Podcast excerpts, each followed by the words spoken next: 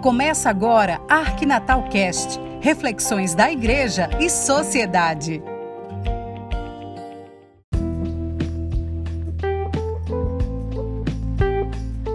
Olá, tudo bem com você?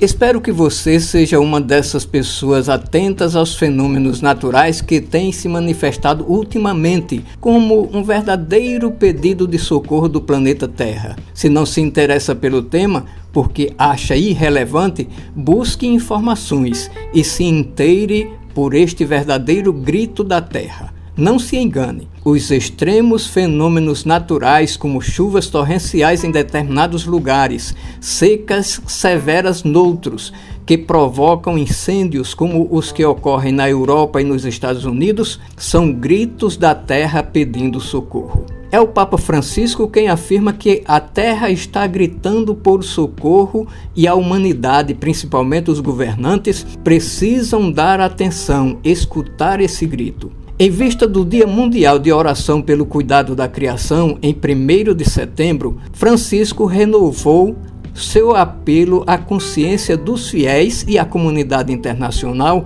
apostando em dois eventos programados para o segundo semestre de 2022: a COP27 sobre o clima e a COP15 sobre a biodiversidade. O Papa divulgou via site Vatican News na semana passada a mensagem para o Dia Mundial de Oração pelo Cuidado da Criação, que se celebra no dia 1 de setembro. Este dia inaugura o Tempo da Criação, que vai até 4 de outubro, festa de São Francisco de Assis. É uma iniciativa ecumênica inspirada pelo Patriarcado de Constantinopla que une os cristãos em torno da necessidade de uma verdadeira conversão ecológica. O tema deste ano é Escuta a voz da criação. Essa voz, lamenta o Papa na mensagem, se tornou um grito amargo, ou melhor, um coro de gritos em decorrência dos maus tratos humanos. Grita a Mãe Terra,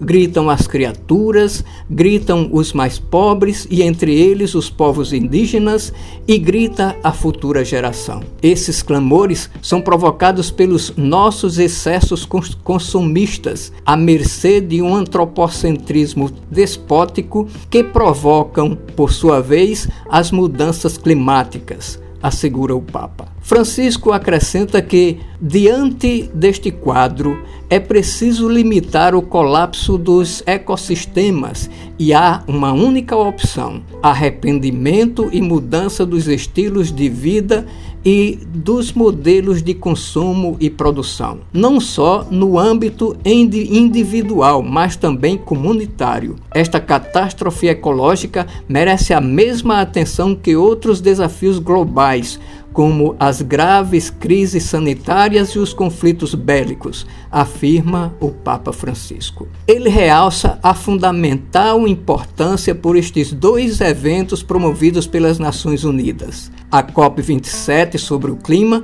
programada para o mês de novembro no Egito, e a COP15 sobre a biodiversidade, que se realizará em dezembro no Canadá. Ele recorda a adesão da Santa Sé ao Acordo de Paris, que prevê limitar o aumento da temperatura a 1,5 graus centígrados e para reduzir a zero, com maior urgência possível, as emissões globais de gases de efeito estufa. Francisco assegura que na base de tudo deve estar a aliança entre o ser humano e o ambiente que por nós, fiéis, é espelho do Criador, é espelho do amor criador de Deus. E o Papa Francisco faz um apelo em nome de Deus. Diz ele: Repito, quero pedir em nome de Deus às grandes empresas extrativas, mineiras,